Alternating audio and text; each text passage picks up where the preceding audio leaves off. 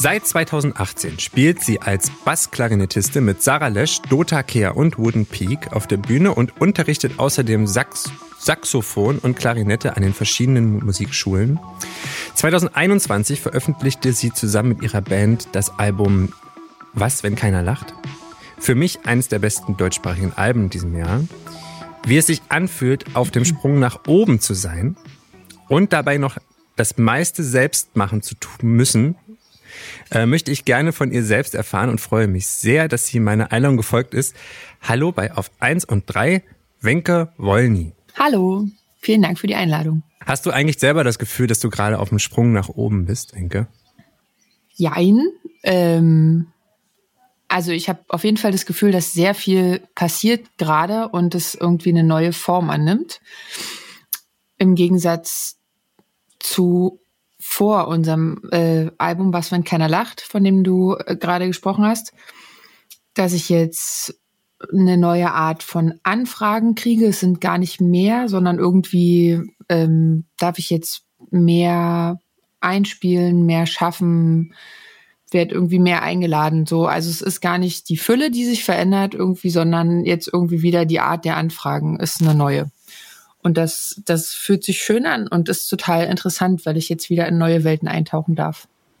Hast du das schon beim Machen des Albums gemerkt, dass es vielleicht so eine neue Stufe sein könnte für dich? Für mich auf jeden Fall einfach nur, weil ich mich mit dem Album auch sehr gewandelt habe als Songwriterin in meinen Kompetenzen. Also ich habe irgendwie sehr bewusst bei dem Album. Spricht das versucht, Lehramt jetzt gerade aus dir? Genau. Genau. Ich habe Klatschen gelernt auf zwei und vier zum Beispiel. Nee, ich habe ähm, ja, ich habe mich ganz bewusst wieder mit neuen Themen auseinandergesetzt, weil ich irgendwie bestimmte Vorbilder habe, wo ich denke, ah, die spielen das und das Instrument gut oder produzieren sehr viel selber und das möchte ich auch. Und deswegen habe ich mich vor dem Album und während des Albums dann so ein bisschen mit Vorproduktion mehr beschäftigt, habe irgendwie mir manche Instrumente genauer angeguckt und versucht, neue Wege zu gehen. Deswegen hat sich für mich schon total viel verändert und ich glaube, das trägt man dann natürlich auch nach außen und wenn Leute das hören, denken die vielleicht, ah cool, ähm, ich hätte die total gerne, weiß ich nicht, als Klarinettistin dabei auf, auf dem Album, weil ich irgendwie den Style mag, wie sie da in dem einen Song Bassklarinette spielt oder so. Ich glaube, das bedingt sich dann gegenseitig. Und das Album war auch ein sehr langer Prozess. Da hat sich viel in und um mich verändert. Wer, mir, um mich. Ich, äh, ich würde gerne heute mit dir über so ein bisschen DIY sprechen. Do mhm. it yourself. Ähm, und zwar, weil ich dich schon eine, eigentlich eine ganze Weile schon verfolge. Du ist auch schon 2013 hast du das Projekt schon gegründet. Es ist jetzt auch nicht irgendwie so, dass es irgendwie was komplett Neues ist. Ähm, nee. Und dennoch bist du äh, so stark dabei geblieben und erntest jetzt gerade so ein bisschen. Und ich beobachte das von außen sehr wohlwollend und habe da viele Fragen zu.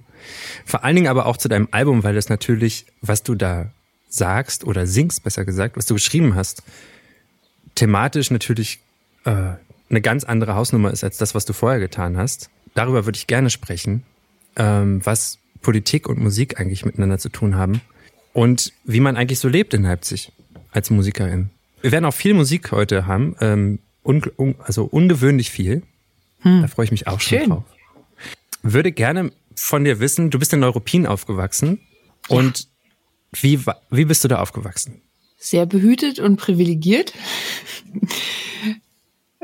dafür, also dessen bin ich mir mittlerweile echt bewusst und bin auch sehr dankbar dafür. Ähm, genau, ich habe, ja, also ich hab, bin glaube ich, als ich fünf war, war das Haus, was meine Eltern gebaut haben, fertig. Da sind wir dann hingezogen. Das heißt, ich kenne das irgendwie so ein Haus mit eigenem Garten und viel Platz drumherum und bin mit zwei älteren, also sehr älteren Schwestern groß geworden, die relativ früh ausgezogen sind. Deswegen war ich so, war ich, seitdem ich acht war, dann mit meinen Eltern zu Hause und habe dann durfte immer alles machen. Also ich habe so voll das Gefühl, dass meine Eltern mich in allem supportet haben und vor allen Dingen haben die mir immer das Angebot gegeben. Also ich hatte nicht das Gefühl, also es war irgendwie klar, dass ich zur Musikschule gehe. Das war irgendwie gesetzt und das habe ich auch gar nicht in Frage gestellt. Es war dann eher so die Wie Frage. Alt warst du da? Ja, ich glaube, so mit fünf habe ich Blockflöte in irgendeiner Kirchengeschichte angefangen zu spielen und dann hieß es so, ja, das ist irgendwie, wir brauchen da eine andere Struktur. Du gehst jetzt zur Musikschule und kannst dir ein Instrument aussuchen. Und ich wollte eigentlich unbedingt Querflöte, so wie meine große Schwester spielen. Und die Lehrerin war aber irgendwie nicht so regelmäßig da. So, da muss ich jetzt immer an mich denken und an die Lehrerin, weil ich bin jetzt auch Musikschullehrerin und so oft nicht da. ähm, und genau, aber das wollte ich sagen, dass ich, dass dieses Angebot immer da war. Also ich kann zum Tanzen gehen, aber wenn ich Bock habe, kann ich auch irgendeinen Sport machen und so. Das ist ja, deswegen sage ich behütet und privilegiert. Und das heißt, ich bin sehr viel Fahrrad gefahren, weil es ein bisschen draußen war zur Schule und immer in die Stadt. Das merke ich jetzt noch total, dass mir das nahe ist, überall mit dem Fahrrad hinzufahren und hatte dadurch auch immer sehr viel Zeit irgendwie für mich alleine draußen im Grünen zum Musik hören. Also an solche Phasen kann ich mich krass erinnern, so nach der Schule lange Fahrrad fahren und MP3-Player hören das, dieses Medium, was es damals mal gab. Und also da war Musik immer schon voll die, voll der wichtige Bestandteil hören und machen. Und dann bist du aber nach Leipzig gegangen? An die, äh, ja, erst noch in Harz, im wunderschönen Harz nach Halberstadt. Obwohl mhm. es das erste Tor zum Harz. Das ist das Tor da zum Harz. War ich zwei Jahre und habe Orgel spielen gelernt und Chöre leiten und Orgelbau und was man alles in so einer Kirchenmusikausbildung macht. Und dann, dann bin ich nach Leipzig gegangen. Wusstest du, dass ähm, Halberstadt einen Domschatz entdeckt hat, den, der da schon ewig lag und diese Stadt ist bitterarm ähm, und hat dann diesen Domschatz unter, bei Ausgrabungen oder Renovierungen, Sanierungen gefunden und ist der größte Domschatz außerhalb des Vatikans, soweit ich weiß. Ähm, und aber bis heute es nicht hingekriegt hat, das so zu vermarkten, dass da irgendwie ja. mehr Touristen hinkommen. Irgendwie total, also selbst John Cage, der da sein äh, ewiges Stück aufführt, seit ungefähr, was ich, ähm, 800 Jahren oder für die ich nächsten 800 Jahre. Ich war bei dem Tonartwechsel dabei. Wahnsinn. Nach, Spektakulär. Ja, das ist ein spektakuläres Erlebnis. Also das muss man vielleicht sagen für Menschen, die das nicht kennen. Ne? John Cage ja. hat da so eine ich weiß gar nicht, das hat er auch gemacht, ne? Also as slow as possible heißt so, dieses genau, Orgelstück genau, ja. und das, mhm. wie du sagst, irgendwie 800 Jahre. Ähm, ich glaube von ich weiß der, gar nicht wie genau, ja, aber sehr lange. Ach, ich musste da mal so Führungen geben. Also ich weiß, dass 2000 äh, also 2000 war der Punkt und ich glaube dann 800 Jahre zurück zur ersten Orgel in Halberstadt und dann 800 Jahre plus sozusagen der Ausklang. Also so, dass 2000 mhm. die Mitte ist sozusagen. Und dann gibt's halt, äh, wurden diese Noten so gestreckt, dass halt Tonartwechsel jetzt so Jahre dauern. Cooler Typ auf jeden Fall. Ich finde den, ich finde den super. Ja. Okay, lass Und uns Halberstadt verlassen. Den, äh, genau. Domschatz, super. Habe ich mir angeguckt. Krasse Sachen wiederum.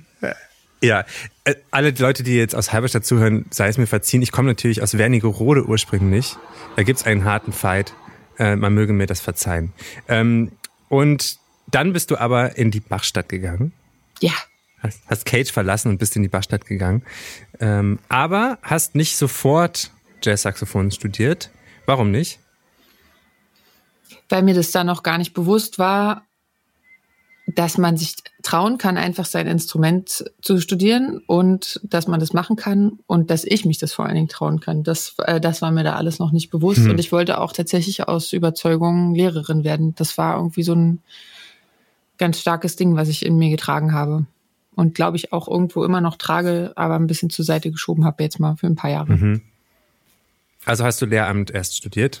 Genau, Deutsch ich habe Lehramt für Gymnasium, Englisch und Musik gemacht und dann war Englisch halt einmal super anstrengend, weil man hier noch Latinum machen muss. Und dann habe ich halt plötzlich diese ganzen Leute an der Hochschule kennengelernt und mit denen abgehangen und Musik gemacht und war, war total hin und weg und hatte überhaupt keinen Bock auf Latein lernen, sondern wollte halt gern in der Big Band spielen und Saxophon üben bis zum Umfallen und so Sachen und musste auch wahnsinnig viel nachholen, so was ich, was ich an Theorie noch nicht wusste und so und wollte das unbedingt. Und dann gab es die Möglichkeit, Doppelfach zu studieren. Das bedeutet, man studiert Musiklehramt und sein Instrument. Das ist ein Modell, was aus Süddeutschland kommt. Dann gehen die Leute halt tagsüber an der Schule unterrichten und nachmittags an die Musikschule. Und genau, dann war das so der große Traum, dass ich das mache und viel mehr Musik mache. Und da habe ich dann auch einen Bachelor fertig gemacht und einen Master jetzt unterbrochen für hm. das mit dem Singen und so. Würdest du dich ähm, heute als wenn du dich auf eine Sache festlegen müsstest, was natürlich eigentlich Quatsch ist, aber wenn du es müsstest, würdest du dann sagen, du bist Sängerin oder du bist ähm, Saxophonistin? Dann bin ich Songwriterin. wenn ich das, wenn ich die Kategorie noch dazu fügen darf. Ja. Also beschäftigst du dich im Moment am, wahrscheinlich am meisten damit, oder? Ja, schon. Also vor allen Dingen mit was für was für Lieder feiere ich ab, wie, wie würde ich meine Sachen jetzt produzieren, welche, was, was fasziniert mich an Akkordwechseln, welche Texte hauen mich um und haben, welche Texte haben so viel Tiefe, dass ich beim 60. Mal hören noch, noch mal eine neue Wendung verstehe, so. Und irgendwie da, da in den Texten so eine Offenheit zu haben und, und dieses, ja, dieses Handwerk Texten und das so mit Melodien versehen, das ist schon so mein, da hängt schon sehr viel dran. Wir setzen mal kurz ab. Ähm, du hast äh, Musik mitgebracht und ich auch. Ähm, ich habe deine Musik mitgebracht und du hast andere Musik mitgebracht. Ähm, ich würde gerne von deinen auserwählten Songs einen Song von Feist ähm, drauf tun. Ähm, ja. Ja, erzähl doch mal was zu dem Song. A Commotion heißt das. Ich habe A Commotion genommen, ne? Ja, ich habe ja. lange gehadert. Ich äh, setze mich gerade dolle mit Feist auseinander, weil ich was über die schreiben darf. Und ähm, ja. Hast du sie mal live gesehen? Ja, vor, vor drei Jahren oder so auf dem, auf dem Summer's Tale in der Lüneburger Heide und es war so ein Sonntagabend und gefühlt war nur noch die Hälfte vom Festivalpublikum da und ich habe durch Zufall in der ersten Reihe gestanden, was ich sonst nie mache, weil ich so Komplexe habe, weil ich so groß bin. Dann denke ich immer, alle anderen hinter mir hassen mich, weil sie nicht sehen. und mir ist das ein bisschen peinlich immer zu erzählen, weil ich manchmal wirklich noch so bin, dass ich Musik viel höre und mich viel zu wenig über die Leute informiere, die es machen. Und bei Feist war es auch so, dass ich die Alben rauf und runter gehört habe und jetzt dann bei diesem Konzert erst gecheckt habe, was das für eine krasse Gitarristin ist. Also neben dem Songwriting und dem Gesang mhm. auch unfassbar Gitarre spielt. Und ja, diesen Song habe ich ausgesucht. Also ich mag alle Alben sehr gern, aber ich glaube, dieses Metals-Album Metals ja. ist das, was 2011, mich am meisten... ist schon zehn Jahre alt, Wahnsinn. Ist ewig her und ich habe es auch tatsächlich ein paar Jahre später erst entdeckt. Das ist ja, das hat mich dolle, dolle geprägt und das habe ich, das ist so, so ein Album, was ich wieder und wieder gehört habe und jedes Mal noch neue Sachen entdeckt habe, zum Beispiel auch Bassklarinetten und irgendwie krasse Vocal-Bearbeitungen und dann, und dieser Song, ja, der treibt so geil an und da gibt's dann so ein Part, wo so ganz viele Stimmen sich übersch äh, überschneiden und so ganz viele kleine Kniffe, wo bei, bei der zweiten Strophe hm. noch eine Melodie reinkommt und so. Genau. Das ja. ist für mich schon eigentlich der stärkste Song auf dem Album. Also Feist, ähm, A Commotion. Ähm, und ich habe von dir einer meiner Lieblingssongs auf dem Album, äh, Schmerz ohne Unfall. Hm. Und, ist auch einer meiner äh, Lieblingssongs. sehr gut. Unglaublich gut, guter Text. Ähm, ich möchte gar nicht, ich meine, der Text ähm, erklärt vieles. Ähm, und dann sehen wir uns gleich wieder.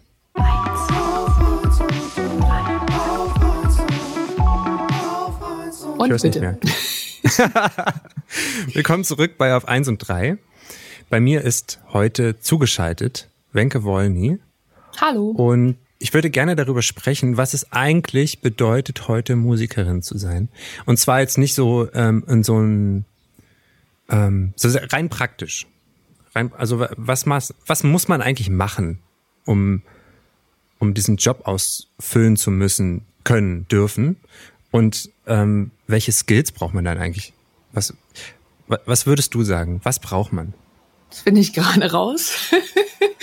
ähm, was braucht man? Naja, man braucht auf jeden Fall erstmal äh, Spaß und Hingabe. Und ich glaube, es sollte so einen Moment geben, wo man merkt, ohne geht's nicht glaube, wenn man nach so einem, nach so einem ersten Tonträger immer noch Bock hat, das wiederzumachen, das ist ein gutes Zeichen. Und ja, ich weiß nicht. Also ich habe jetzt, also ich komme mir immer so ein bisschen zwischen den Türen vor, was meine Instrumente angeht. Natürlich habe ich irgendwie eine Zeit beim Saxophonstudium sehr viel auf dieses Instrument und auf meine Klarinette verbracht. Aber deswegen fällt es mir immer ganz schwer zu sagen, ich bin Sängerin, weil ich darin kaum ausgebildet wurde. Oder also ne, also irgendwie merke ich, dass ich, äh, also ich habe halt kann halt alles so irgendwie und habe jetzt nichts bis zum Ende der Virtuosität geübt. Also oder es gibt immer mehr Anfragen, die total schön darauf zugeschnitten sind. Eben genau dieses, ah, wir brauchen jemanden, der hier bei drei Liedern Backings singt und hier noch eine Bassklarinette spielt und dann bei dem Song vielleicht noch der Gitarre stehen kann oder Percussion spielt. So, mhm. das ist halt dann so mein Ding oder was ich von vielen kenne, ist halt irgendwie so eine Breite von Instrumentarium zu können und tja, was braucht man noch?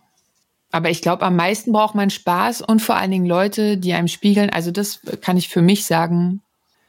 Leute, die an einen glauben.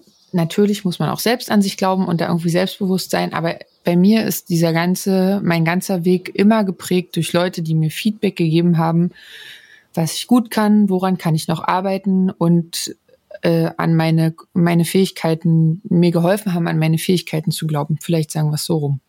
Ich finde es gerade total spannend, ähm, Leute zu beobachten, die das, äh, die so alles selbst machen äh, und zu verstehen, wie das eigentlich, was heißt denn eigentlich selbst machen? Also was ganz konkret muss ich denn alles selber organisieren? Also es ist jetzt weit ja mehr, wir sprechen ja über weit mehr als Instrument spielen, ähm, Musik komponieren, Musik produzieren. Da gehen wir ja schon in ein anderes Feld eigentlich herein.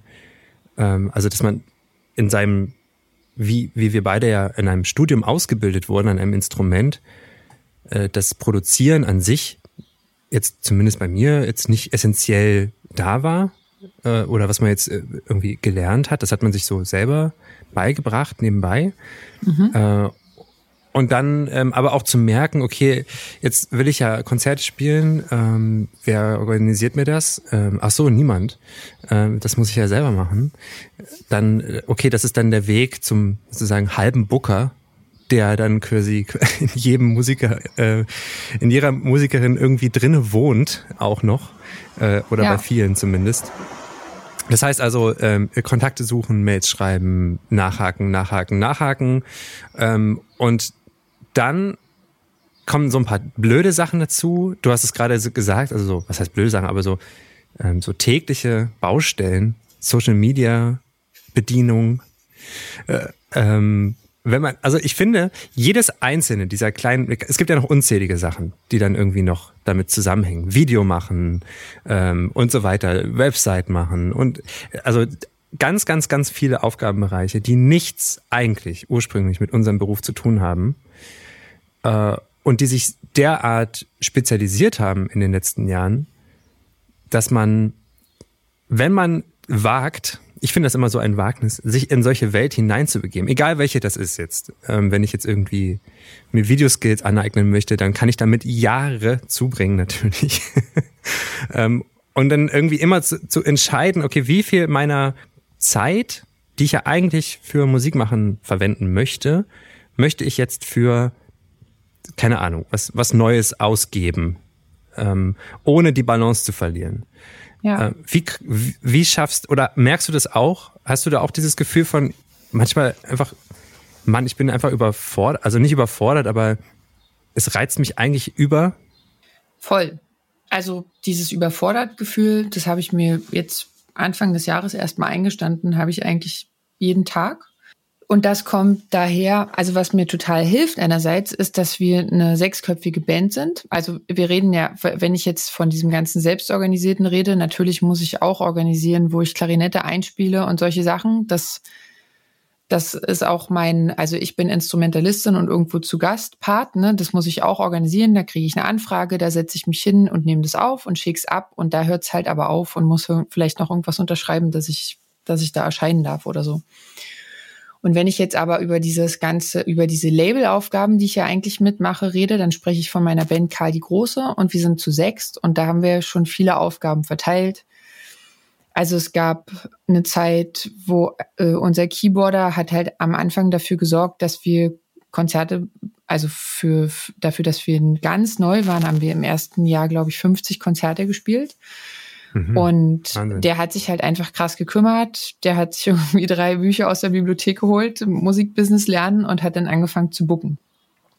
Mhm. Und irgendwann hatte ich ja natürlich neben Musik schreiben oder mal Videos organisieren und so, so viel zu tun, dass dann unser Schlagzeuger Clemens die ganzen Finanzen übernommen hat und unser Bassist Christian die Pressearbeit, Antonia, unsere Posaunistin, macht ganz viel den Shop und Versandsachen. Johann, unser Gitarrist, kümmert sich um die Logistik und ist immer da, wenn ich irgendwie noch Hilfe bei Texten oder Posts oder Anträgen brauche und so. Also das ist schon krass, dass sich diese Arbeit so auf sechs Leute verteilt und gleichzeitig hat sich das jetzt mal so ein bisschen zentriert, weil in den letzten Jahren äh, sind dann auch genau bei unserer Band kommt jetzt noch nicht viel rum für alle so ne also das ist ein krasses Projekt was sich so hm. selbst finanziert und so aber es ist halt klar dass alle haben Familie und vielleicht noch ein Studium oder andere Jobs so hm. und deswegen habe ich jetzt auch viele Sachen an Organisationen übernommen und letztes Jahr habe ich halt so die Albumvorbereitung gemacht und ich habe das große Glück, dass wir hier ganz tolle Leute haben. Einmal Golden Ticket, das ist unsere mhm. Promo-Agentur, die booken ein bisschen für uns. Und da gibt's den Fabian Schütze, der schon ewig selber auch Musik macht, aber sich jetzt total in dieses Musikbusiness-Ding reingefuchst hat und der begleitet uns seit 2015 zusammen mit einem Verlag, Kick the Flame. Und das war für, war für mich und für uns voll die voll die Erleichterung, endlich mit Leuten zu reden, die diesen, diesen Wirtschaftssektor Musik einschätzen können, so, ne, wo es, mhm. also, weil natürlich geht's da um Geld und wie finanziere ich was und wie plane ich was, aber das ist ja, wie du sagst, im Studium lernst du halt irgendwie musizieren und du lernst, in unserem Fall war es halt Jazz, also wir haben halt super viel Sessions gespielt und irgendwelche Big Band und, äh, weiß ich nicht, Ensemble gespielt. Aber da ging es selten darum, wie mache ich eine Website? Wie, wie vermarkte ich mich? Was hängt da dran, wenn ich eine CD aufnehme und ich muss sie auch pressen lassen? Ich muss mich bei der GEMA anmelden, alles solche Sachen. Genau, und über diese basalen Dinge sind wir jetzt schon weit hinaus. Jetzt geht es zum Beispiel darum, dass ich an manchen Stellen auch merke, ich muss die mitorganisieren, auch wenn es wahnsinnig anstrengend ist.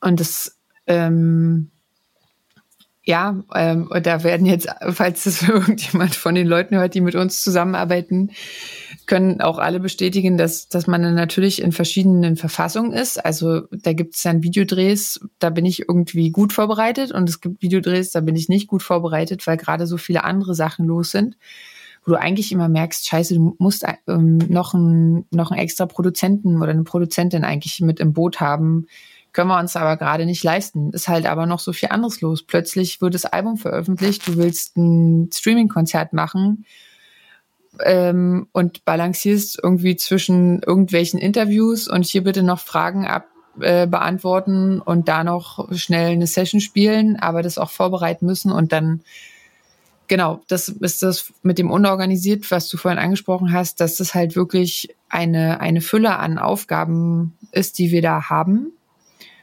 und mir geht's so, genau, also bei mir schwankt's total. Ich mach's total gerne und in den meisten Fällen glaube ich auch gewissenhaft, weil da eben noch fünf andere Leute dranhängen. Ähm, und manchmal nervt's mich auch krass. Und ich habe jetzt aber auch durch, durch die Corona-Zeit gemerkt, mich nervt's eigentlich nur, wenn ich diesen Ausgleich Konzerte spielen nicht habe. Also ich mhm. kann diesen ganzen Stress und die verlorenen Nerven immer wieder auftanken, sobald ich auf einer Bühne stehe und noch danach seins drei Vinyl verkaufe und mir noch zwei sagen, es war ein schönes Konzert, dann ist eigentlich wie alles vergessen. So ein bisschen das Musikerklischee, ne? Ja, ja, voll. Ich habe noch einen Gedanken genau zu dieser Selbstmach- und was nervt ab Frage. Mhm. Weil jetzt habe ich ganz viele Sachen gesagt, die anstrengend sind und die man dann wieder vergisst. Und jetzt hatte ich noch einen ganz wichtigen Moment. Im April habe ich mich mit verschiedenen MusikerInnen auf einem Haufen unterhalten, wie das bei allen so läuft. Und es ist aber auch was total Geiles, dass das so DIY-mäßig gerade geht. Ne? Also man kann ja auf der einen Seite sagen, oh, alle können Musik aufnehmen und alle veröffentlichen, es gibt viel zu viel. Aber man kann auch sagen, krass, man kann es halt richtig selbstbestimmt machen und man hängt an keinem Label dran, die einem vorschreiben, du musst mit Produzent XY zusammenarbeiten, du musst dann und dann dein nächstes Album rausbringen, du musst das Video, bla bla bla. Also es hat bestimmt auch total gut, wenn es so Strukturgeber von außen gibt. Aber mhm. so wie wir es jetzt machen oder so wie ich das mit der Band versuche, ist es halt auch so, dass, dass ich die ganze Zeit mich damit krass identifiziere, weil ich so jeden Schritt mitmache. Ja. Und ich glaube, so geht's halt allen anderen auch, dass man, dass man wirklich immer da so dran ist an dem Ergebnis und sich selber überlegt, wie soll die Musik klingen und was sind die Produzenten. Und wenn das dann draußen auch noch gut angenommen wird, dann ist es halt. Ich glaube, das ist auch das, also äh, aus wahrscheinlich aus, was so ein Marketing-Typ dir sagen würde, was so alle sehen wollen. Hm. Das ist ja, also ich wollte schon sagen, dass, dass dieses Social Media nah dran zu sein an, ähm, sei es jetzt irgendwie wirkliche also Fußballstars oder keine Ahnung was, ähm, die wollen ja, also eigentlich geht's ja auch darum, einen persönlichen Einblick irgendwie zu gewähren, den, ja. dem Zuschauer, der Zuschauerin. Und, äh, äh, und wenn man das sozusagen auch noch dann so über Jahre dann oder über längere Zeit beobachten kann von außen, finde ich das eigentlich das Spannendste noch, was dieses Medium hat. Ja, das auf jeden Fall. Ich glaube halt, was manchmal passiert, ist, dass du so ein bisschen gehemmt, also was ich meine, ist jetzt auch so die Qualität der Sachen. Weil ich bin zum Beispiel, also ähm, ist mir, also, oder egal, ob das jetzt hochgegriffen ist, ne? Billie Eilish oder Noga Eres sind so Leute, da bin ich wahnsinnig beeindruckt natürlich immer über die Qualität, mit der alles rauskommt. So, jetzt rechnen, gehen wir mal ein paar Schritte runter. Äh, und bei uns ist es so, wenn du halt selber die Firma hast sozusagen und selber deinen Kontostand kennst, mhm dann triffst du wahrscheinlich doch mal Entscheidungen, dass du sagst, ah, die Session reicht jetzt, wenn wir die halt, weiß ich nicht, mal akustisch mit Wald im Handy aufnehmen, mit dem Handy aufnehmen und machst halt eher so Kompromisse, weil du das halt immer weißt und diese langfristigen Entscheidungen selber treffen musst, wo vielleicht sonst jemand selbstbewusster wäre und sagt, klar geben wir jetzt 10.000 Euro aus, die kommen schon wieder rein, weil es so geil ist. Und ich glaube, das ist genau dieses Selbstbewusstsein muss man dann auch erstmal lernen. Okay, krass, ja, wir geben jetzt hier 10.000 Euro für ein Video aus und hoffentlich, hoffentlich rentiert sich das. Und ja, das ist, glaube ich, noch die Herausforderung, immer das alles für sich cool zu planen und ja, nee, also man, man kann ja ähm, ähm, sozusagen diese sozusagen dieses, diesen Weg, diesen, den ihr jetzt auch macht und der auch, wenn ich das so sagen darf, erfolgreich macht, können wir auch darüber sprechen, was Erfolg ist. Aber, aber wenn das, ähm, wenn man den zu Ende geht, äh, zu Ende heißt ja nichts weiteres wie, wir machen, wir wollen ein Video machen wir machen ein Video. Ende der Story. Und dann gibt es eine neue Story. Ähm, dann entwickelt sich automatisch, glaube ich, was, oder? Also dann, zum, ich habe immer die Hoffnung, dass die Qualität sich dann doch am Ende durchsetzt. Ja, Genau, wie du sagst, das ist ja so eine Einstiegsfrage, der, der wir uns gestellt haben und auch immer wieder stellen, was ist Erfolg und wie wollen wir das jetzt so, ne? Also ich meine, das gibt halt auch ein Erfolg, erfolgreich sein oder berühmt sein, wo ich mittlerweile weiß, das will ich nicht. Also. Was wäre das denn zum Beispiel? Mh, mm, naja, das, es gibt einfach Bands, wo ich der Meinung bin, vielleicht komme ich drum rum, ohne Namen zu sagen, wo ich der Meinung bin, dass die ihre musikalischen Vorlieben oder irgendwie ein Stück, Stück ihrer Qualität, was sie ausmacht, hergegeben haben, um besser in den Mainstream zu passen. Was ich, wenn ich nüchtern drauf gucke, total verstehen kann. Du bist so und so auf Tour, du möchtest gerne den Standard halten, du möchtest weiter ähm, die Größe von Konzerten spielen oder vielleicht noch größere. Also machst du gehst du irgendwie Kompromisse ein. Also letzte Woche hatte ich gerade wieder so ein Erlebnis, da war ich in Bayern auf einem Konzert von einer Band, die ich nicht kannte, aber irgendwie überall in Bayern, wo ich diesen Namen gesagt habe, Dreiviertelblut wussten alle, ah ja, klar, klar, wissen wir, wer das ist, so. Und da war ich auf einem Konzert und die haben so mega geil authentische Musik gemacht, voll eigene Songs und so ganz viele Stellen, wo ich dachte, geil, der singt gerade richtig selbstbewusst über den Tod und hat aber trotzdem Humor und alle feiern's ab und niemand findet irgendwas blöd daran.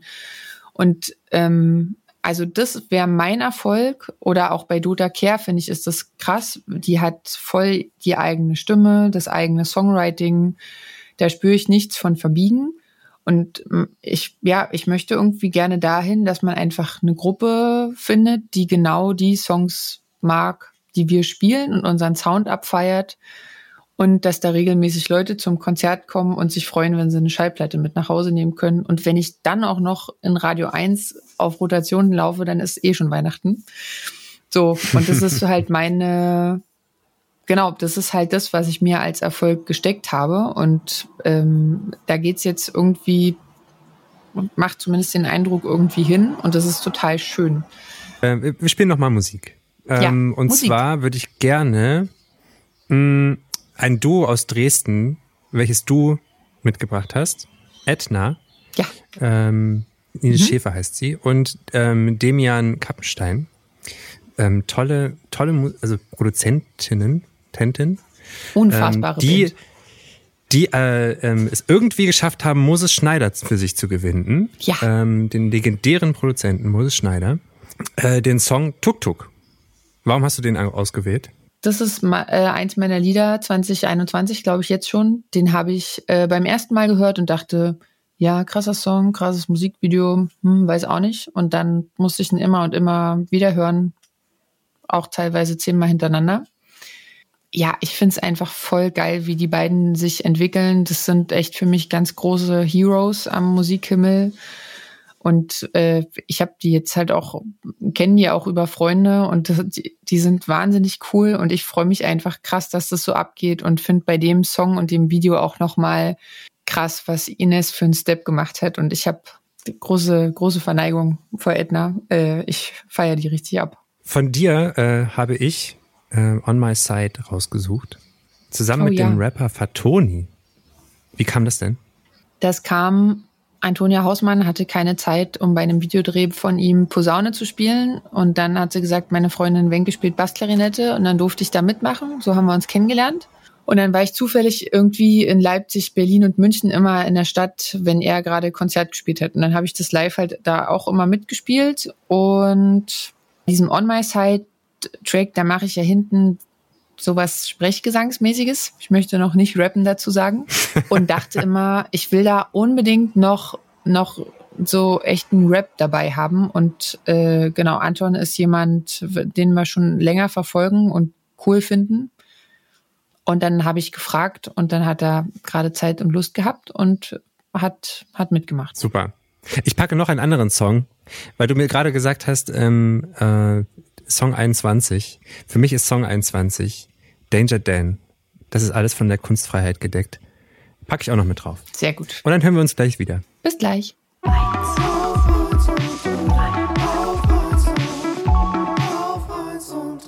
Willkommen zurück bei Auf 1 und 3. Immer noch bei mir, mit mir verbunden, ist Wenke Wolny. Und äh, ich möchte gerne über Politik und Musik sprechen. Und zwar deswegen, mein weil Ah. weil, weil ich, ähm, wenn man sich dein neues, neues Album anhört, dann kommt man nicht umhin, vor allen Dingen, wenn man auch die alten Alben gehört hat, mhm. ähm, die auch ganz toll sind, aber dann doch textlich auf einer anderen Ebene wandern, ähm, kommt man nicht umhin, um dann ein bisschen genauer hinzuhören, was du da eigentlich sagst oder von dir gibst. Und der erste Gedanke, den ich so hatte, war, dass, also mit dem Text mit dem dicken Mädchen, ähm, oder auch noch weitere, aber vor allen Dingen das ist mir jetzt sofort erstmal hängen geblieben, ähm, da, dass du dich krass aus so einer Komfortzone irgendwie rausgetraut hast. Äh, und habe ich mich gefragt, äh, hast du das bewusst entschieden vorher schon? Oder ja. ist das so passiert beim Schreiben? Nee, habe ich bewusst mich entschieden. Also dieses Album es hat ja ähm, offiziell 14 äh, plus ein Bonustrack, äh, auf der Vinyl sind sogar 14 plus zwei Bonustracks. Ist eine lange Sammlung von den letzten Jahren. Ne? Also es ist jetzt nichts, was so krass am Stück passiert ist, sondern immer in so Schreibphasen. Und der erste Impuls oder der Impuls, wo ich wusste, aha, jetzt fügt sich alles zu einem Album zusammen, jetzt geht's wieder los in Richtung neues Album, war, dass ich von einem Workshop nach Hause gelaufen bin nachts und ich war total glücklich und Sternenhimmel, Schnee, alles ganz romantisch. Und dann dachte ich so, geil, ähm, wenn es jetzt vorbei wäre, da, äh, dann, dann hätte ich so alles erlebt. Also ich könnte nicht sagen, dass ich irgendwie kein reiches Leben gehabt hätte. Und dann dachte ich, wenn, also das ist so eine Dankbarkeit eigentlich und sowas mit dem, ähm, wenn es mal vorbei ist, möchte ich gerne sowas fühlen, so ne, so dieses, ich habe alles gemacht. Hm. Und dann dachte ich, krass, muss ich nie drüber schreiben, irgendwie so eine Skizze ins Telefon eingesungen. Dann dachte ich, ha, stimmt gar nicht. Es gibt nämlich noch dem und dem, dem habe ich nie ehrlich gesagt, wie ich eigentlich finde. Und dann gibt es eigentlich noch so einen Secret Love Song auf dem Schreibtisch und den habe ich auch noch nicht geschrieben, obwohl ich äh, ja eigentlich immer ehrlich sein will. Und dann habe ich mich so ein bisschen an diesem immer ehrlich aufgehangen. So, was, was will ich eigentlich wirklich sagen? Und würde ich mich auch mhm. trauen, krass zu sein beim Texten und Leuten vor den Kopf zu stoßen? Was was ist, was ich eigentlich total bewundere, also gar nicht vor den Kopf stoßen, aber gerade raus sagen, was man denkt, auch wenn es unbequem wird. Und ich bin ganz froh, dass, dass wir da zusammen als Band gesagt haben, tja, dann ist es halt unbequem. Aber dafür gibt es richtig viele Leute, die sich damit identifizieren können und sich vielleicht verstanden fühlen. Kann man, kann man im äh, Jahr 2021 noch Musik machen, ohne politisch zu sein, habe ich mich gefragt. Ja, auf jeden Fall. Ähm, also ja, ich weiß auch nicht, äh, wir hatten diese Diskussion schon mal vor fünf Jahren, ist Musik politisch, muss Musik politisch sein? Und haben sehr viel diskutiert. Und wenn man sich nicht politisch äußert, ist das ja trotzdem dann eine Handlung, weil ich habe mich ja bewusst nicht politisch geäußert und so. Da kann man natürlich sehr ins Detail gehen. Mhm. Ich glaube auf jeden Fall, dass das ein Bereich ist, wo gerade viel Meinungsbildung und Politik passiert. Also und wo viele Bock haben, sich zu positionieren und es einzubringen. Und es gibt ja trotzdem noch viele feel good Songs und Liebeslieder, die das nicht mit behandeln, äh, die dann eher, also genau, die das nicht mitmachen. Ja. Und ich erwarte das auch von niemanden. Ja. Und was ich ähm, noch zu der Frage, mit dem kann man heute überhaupt politisch sein und damit verbunden sich engagieren, halt gerade als Thema immer wieder habe, ist, ähm, ich habe eine Öffentlichkeit, meine Band hat eine Öffentlichkeit. Muss man sich zu politischen Themen äußern als Band oder ist man Künstler, Künstlerin und mhm. es geht nur um die Kunst? Möchten Leute das, dass man sich äußert oder sind die eigentlich genervt davon, weil sie eigentlich sich nur für deine Musik interessieren? Und das finde ich eine ganz krasse Frage.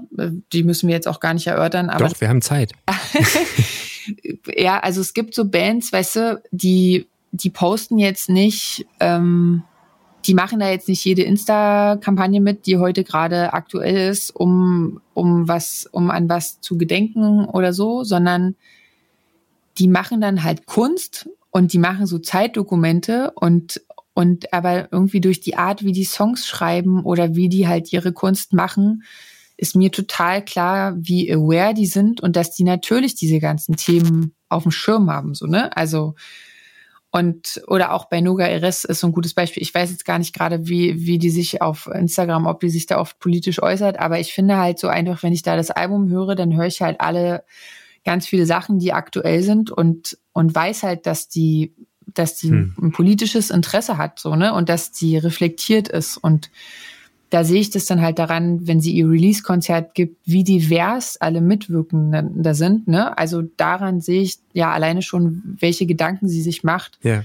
Und es geht noch mal so eine Stufe weiter als ich kommentiere jetzt jeden Tag irgendein Weltgeschehen, weil da habe ich jetzt mittlerweile das Problem, das ist so viel, dass ich immer denke, wenn ich das jetzt aufgreife, muss ich das dann auch noch machen und äh, könnte mir jetzt jemand vorwerfen, dass ich hier an dem Tag nicht noch was dazu geschrieben habe und da steht man unter Social Media mhm. auch gerade unter so einem Druck, wo, genau, da muss ich noch total meine Haltung und meine Positionen finden. Ich finde, also das hat ja, das hat so viele Dimensionen angenommen, aus meinem Gefühl.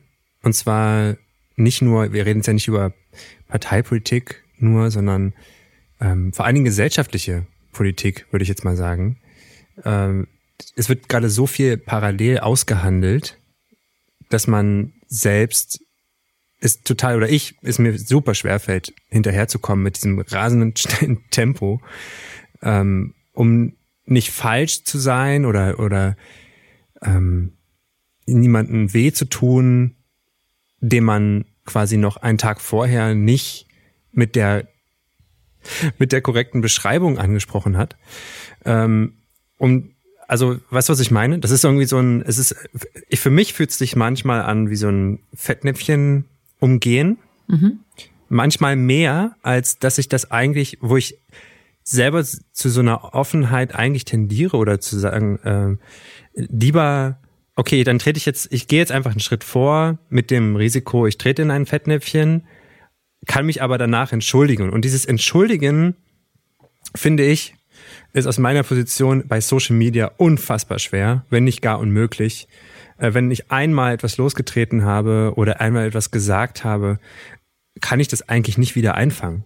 Es sei denn, ich äh, hoffe, dass ich ganz schnell, ganz schnell wieder keine Ahnung, löschen kann oder dass es keiner mitgekriegt hat oder was auch immer. Aber eigentlich, wenn ich einmal drin bin, bin ich drin und ich finde, das ist irgendwie so ein, äh, macht es irgendwie das unter, äh, macht es dieses Diskutieren oder über, über Sachen sprechen fast unmöglich, weil man eigentlich nicht mehr, man kann, geht man ein, einmal in die falsche Richtung, ist es eigentlich ja fast unmöglich in die andere irgendwann wieder zu gehen oder über aufeinander zuzukommen irgendwie, oder? Geht's dir auch so? Ja, also es gibt, ähm, ich weiß, was du meinst. Also es gibt eine Sache, da bin ich ganz klar.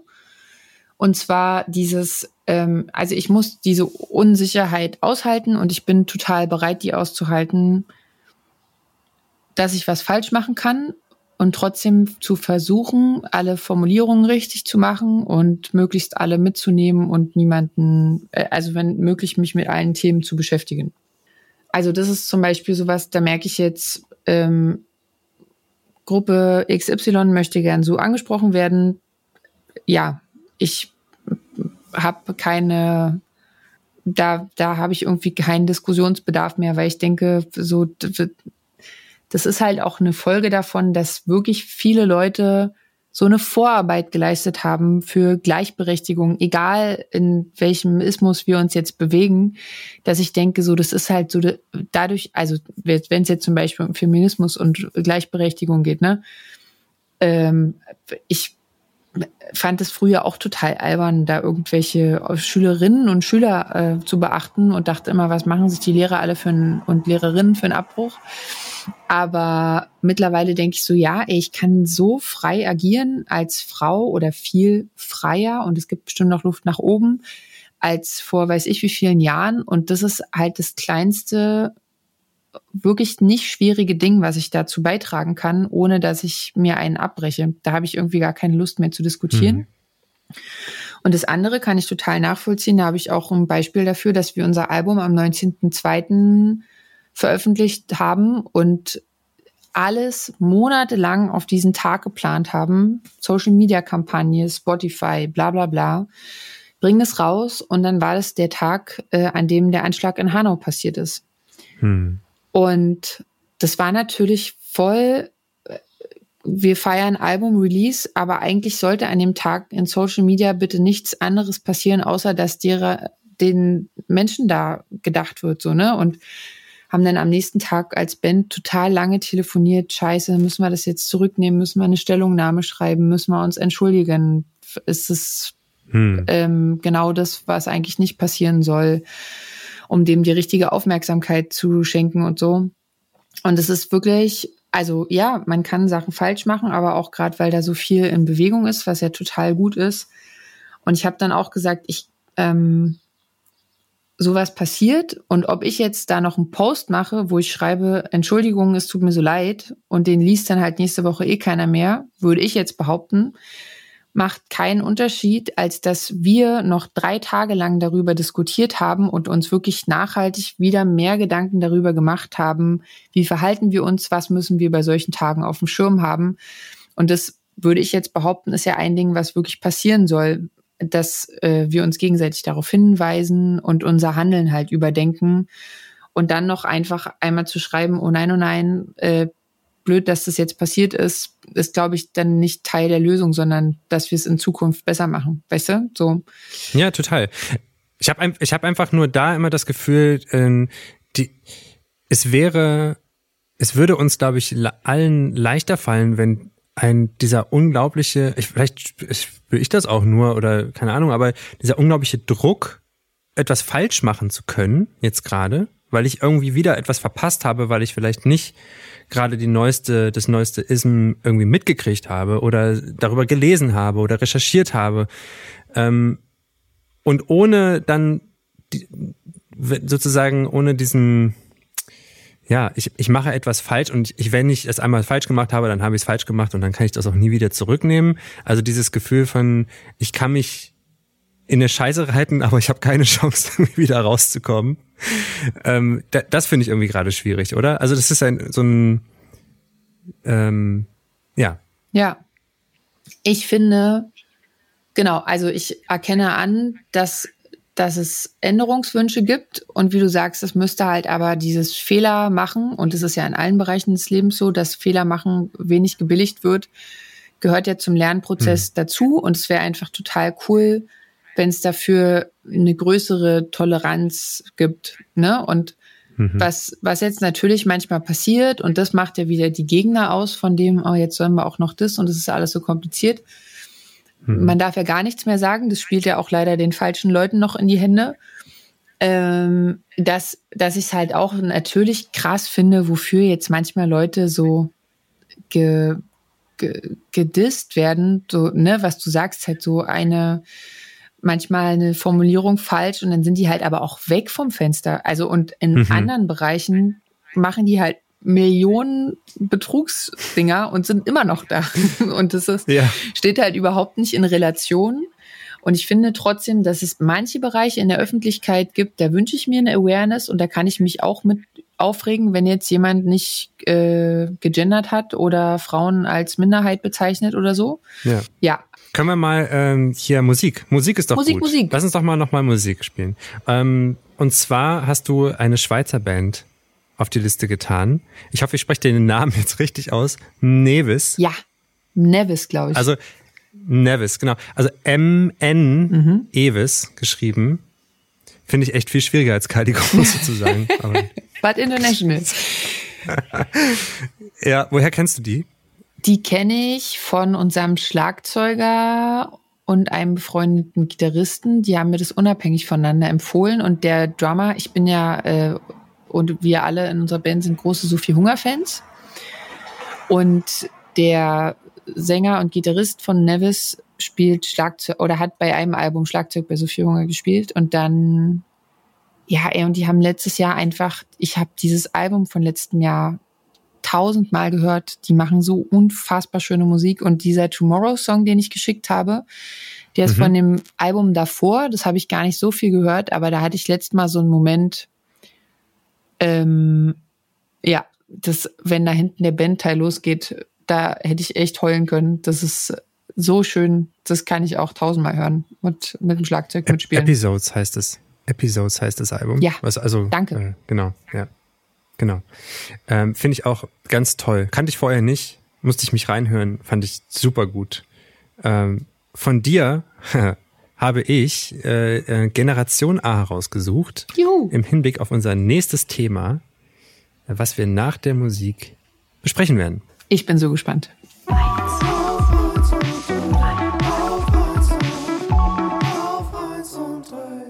Wir sind immer noch bei Auf 1 und 3. Und ich möchte jetzt gerne über die Zukunft sprechen mit meiner Gästin Wenke Wolny.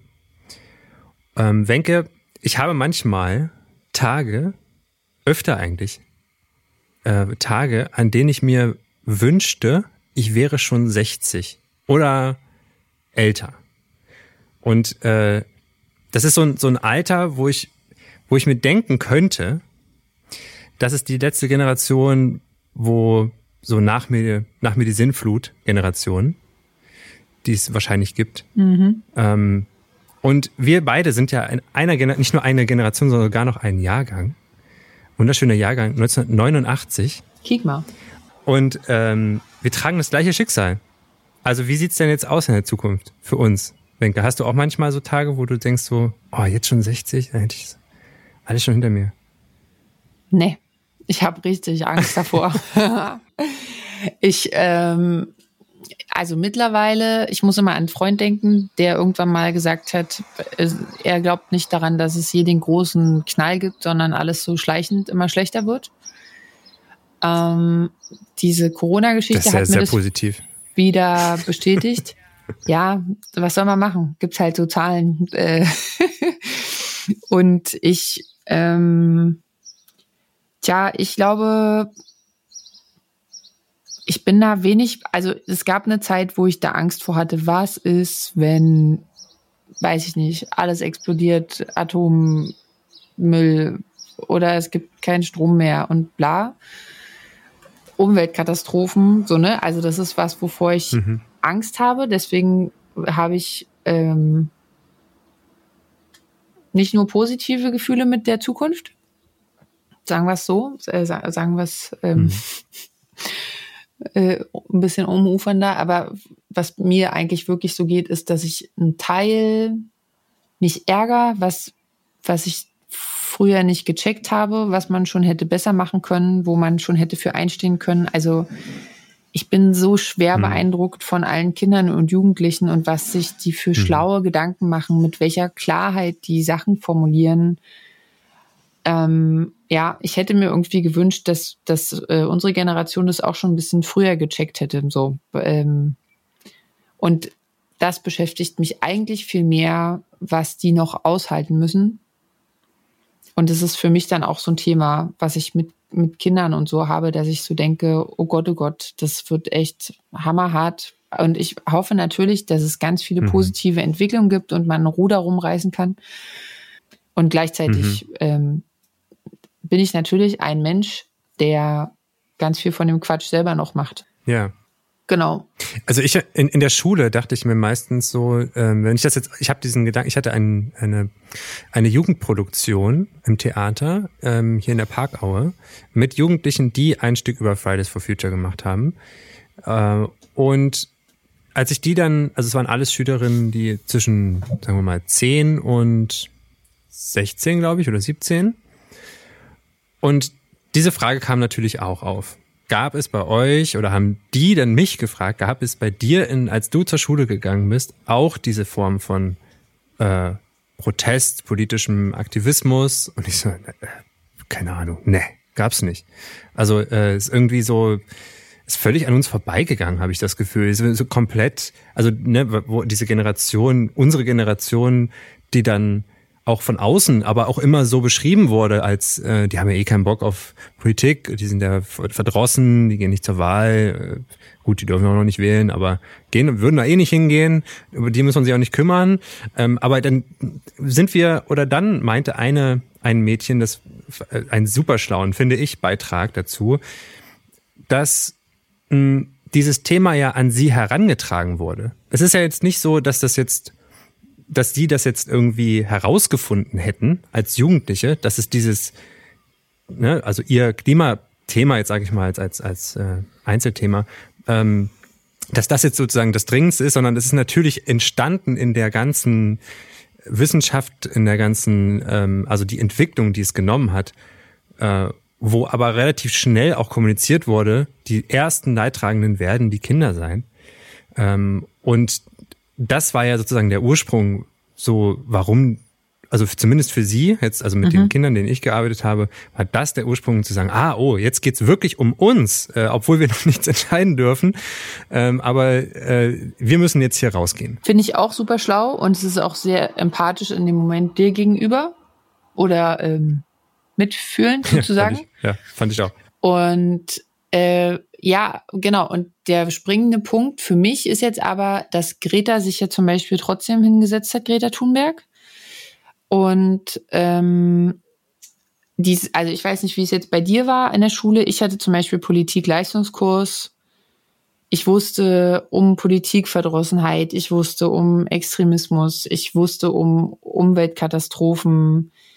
Ich wusste, dass ich vielleicht doch nicht Politikwissenschaften studiere, weil ich da durch diesen Leistungskurs wusste, welche Prognosen ich da zu lesen bekomme, was politisch, mhm. umweltmäßig in der Zukunft passiert und dass ich das wahrscheinlich nicht aushalte, damit so im, in Massen konfrontiert zu werden. So, ne? Also natürlich haben wir alle bei Löwenzahn und der Sendung mit der Maus irgendwie gelernt, dass Plastik schlecht ist und äh, was so abgeht, ne? Aber also das stimmt schon, die größere Aufmerksamkeit kam erst später und trotzdem war da, glaube ich, alles noch so ein bisschen, also ich glaube, der Großteil unserer Generation, zumindest wenn ich meinen Freundeskreis, Schulkreis, Bekanntenkreis angucke, wir hatten ja alle noch voll Bock, das mitzufahren, was die vorher gemacht haben. So, ja. ne? Also da haben viele sich überlegt, okay, in welchem Beruf kann ich jetzt mir als erstes ein Haus bauen und ein Auto kaufen? Also und, ähm, mhm. diese ganze Sicherheitsschiene, ähm, da waren Coffee-to-go-Becher total in und hip und wie cool, dass es das jetzt mhm. hier endlich auch gibt. Also wir haben, glaube ich, da schon echt viel und lange noch so Trends mitgemacht, obwohl obwohl unsere Eltern, also zumindest ist es bei mir so, das ja aus DDR-Zeiten alles viel besser wussten. Die wussten ja, wie nachhaltig geht, wie man spart, wie man regional und saisonal macht, dadurch, dass es einfach nichts gab. Äh, und ich glaube, wir, also ich glaube, wir haben halt diese Euphorie gelernt. Voll geil, dass es alles gibt, dass man alles machen kann. Ja. Äh, in meiner Familie zum Beispiel gab es ein krass großes Bewusstsein dafür, dass man wenig fliegt. Aber ja, keine Ahnung. Also ich glaube schon, dass da auch irgendwie ja wahrscheinlich noch so so eine Schlüssel, so eine, wie sagt man denn? Naja, so eine so eine Figur gefehlt hat, die die uns das vorgemacht. Ja, und Knut war es nicht. Der hat der und weil das war ja ungefähr, also ne, das war vielleicht noch ein bisschen, obwohl doch, das müsste ungefähr hinkommen. Also zumindest noch in unserer Schulzeit, glaube ich, gewesen sein. Ja. Aber, also klar, du hast recht, natürlich waren das immer Themen, die irgendwo da waren. Aber ehrlich gesagt, die, diese, dieses Verschwenderische, was natürlich irgendwie, wir kommen ja beide aus dem Osten oder sind beide im Osten sozialisiert worden, äh, das Verschwenderische der 90er Jahre, die unsere Eltern uns vorgelebt haben, natürlich haben wir das mhm. adaptiert. Welches Kind würde bei Verschwendung sagen, das ist erstmal prinzipiell schlecht? Ähm also Kind meine ich jetzt mit wirklich Kind noch. Ähm, und natürlich, das später kam dann und so weiter und wir mussten es alles lernen. Äh, ich kannte keine, bis ich äh, ausgezogen bin von zu Hause, wusste ich auch nicht, was eine Aubergine oder eine Avocado ist, ehrlich gesagt. Ähm, ob, obwohl das jetzt schon lange auch bei uns gab, aber, ähm, das aber das, das, ist ja, das ist ja, das ist ja irgendwie alles auch ein, äh, irgendwie so ein Prozess. Und man muss jetzt irgendwie auch, also was ich bei, bei, bei der, nochmal zurück zu der, ähm, zu, äh, zu der Schau, also jungen Schauspielerin, mit der wir da gearbeitet haben, ähm, wollte sie natürlich das jetzt mir natürlich irgendwie nicht ins, ins Gesicht drücken, dass ich jetzt eigentlich auch schon mindestens mal zehn Jahre meines Lebens, auf denen ich irgendwie alleine auf, auf, auf meinen Beinen stehe, ähm, auch schon viel Mist ähm, für die Natur gemacht habe, was definitiv so ist. Ähm, aber es muss ja jetzt auch irgendwie noch ein Weitergeben. Voll. Und, Und es ist ja voll geil, dass es die gibt mit ihrem Selbstbewusstsein. Mir tut's manchmal ein bisschen leid, weil ich das Gefühl habe, dadurch oder aber vielleicht ist es auch ein falscher Eindruck. Ich denke manchmal so krass, wie vernünftig die schon ganz früh sein müssen. Also so ein Stück ja. Unbeschwertheit, die wir jetzt hatten, würde ich denen natürlich auch wünschen, so ne. Aber also und das finde ich halt finde ich total krass, wie da manche 18-Jährige reden und was die alles auf dem Schirm haben. So also ja. Wahnsinn. Absolut. Aber äh, das macht mir auch voll macht mir voll Hoffnung, weil ich immer denke. Ja geil, man muss da jetzt einfach mal hinhören und das sind für mich voll die ja, voll die wichtigen Figuren, wo ich äh, aufschaue so. Ja. Wenn wir jetzt irgendwie in die Musik schauen, wie siehst du da die Generation, unsere Generation oder vielleicht die, was danach kommt? Du meinst, was da so passiert? Mhm.